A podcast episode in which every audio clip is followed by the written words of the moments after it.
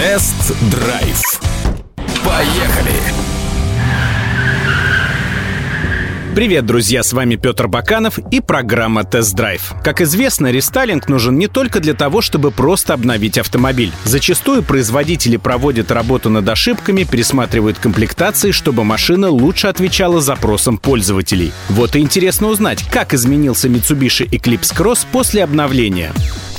Передняя часть у обновленного Eclipse Cross заметно изменилась. Появился новый капот и бампер. Прежние хромированные ламели горизонтальной решетки радиатора уступили место черной мелкоячеистой сетке. А блоки светодиодных фар хоть и сохранили прежнюю форму, но теперь поменяли свой вид и конфигурацию. Так теперь сверху находятся дневные ходовые огни и габариты, а источники ближнего и дальнего света переместились на нижний этаж ближе к краям, где находятся противотуманки. Решение спорное с точки зрения устранения уязвимости при ДТП. Зато по задумке авторов такое расположение увеличивает ширину освещения дороги. А вот сзади внешность у Eclipse Cross стала более обыденной. Прежняя эффектная крышка багажника с двухступенчатым остеклением уступила место привычной конструкции с единым стеклом. Выглядит не так эффектно, как раньше, зато улучшилась обзорность назад. Следом изменилась и форма фонарей. На самой крышке багажника появилась новая шестиугольная выштамповка по центру, в которой находится эмблема марки и номерной знак. Финальное заметное отличие — это название модели, которое крупными буквами написано в центре крышки багажника, а не слева, как было раньше. И напоследок обновился дизайн 18-дюймовых колес. За счет нового оперения Mitsubishi Eclipse Cross стал длиннее на 140 мм.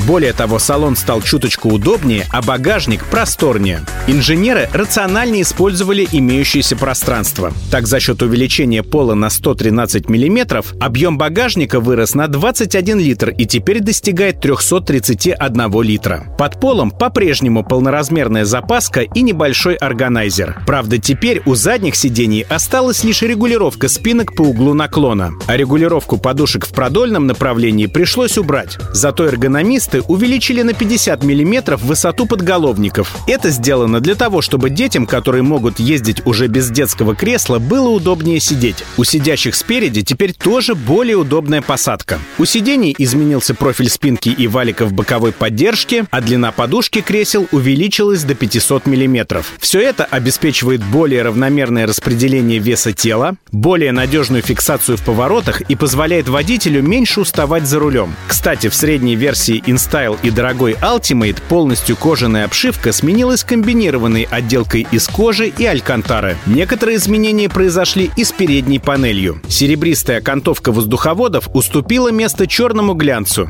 а прежнюю мультимедийную систему 7-дюймовым экраном и управлением с помощью неудобного тачпада на центральном тоннеле заменил 8-дюймовый сенсорный экран, который расположен ближе к водителю и пассажиру. У него улучшено быстродействие, яркость дисплея увеличена на 54%, есть возможность воспроизведения видеофайлов через USB-порт, плюс по бокам появились две удобные рукоятки для регулировки громкости и других настроек. Интерфейс у меню стал проще и понятнее. Ну и, конечно же, есть возможность подключения смартфона через Apple CarPlay или Android Auto. С новой мультимедией подружилась и новая акустическая система Mitsubishi Power Sound System, состоящая из 8 динамиков и 510-ваттного усилителя. Правда, теперь из списка оснащения убрали проекционный дисплей в виде откидного стекла на козырьке комбинации приборов. Зато в дорогих версиях вернулась панорамная крыша в виде сдвижного люка над передними креслами, а также смотрового окна солнцезащитной шторкой для сидящих сзади и отдельным пультом управления на потолке. Еще одно приятное изменение — блок стеклоподъемников на водительской двери, который наконец-то получил полноценную подсветку и авторежим. Тест-драйв. Поехали!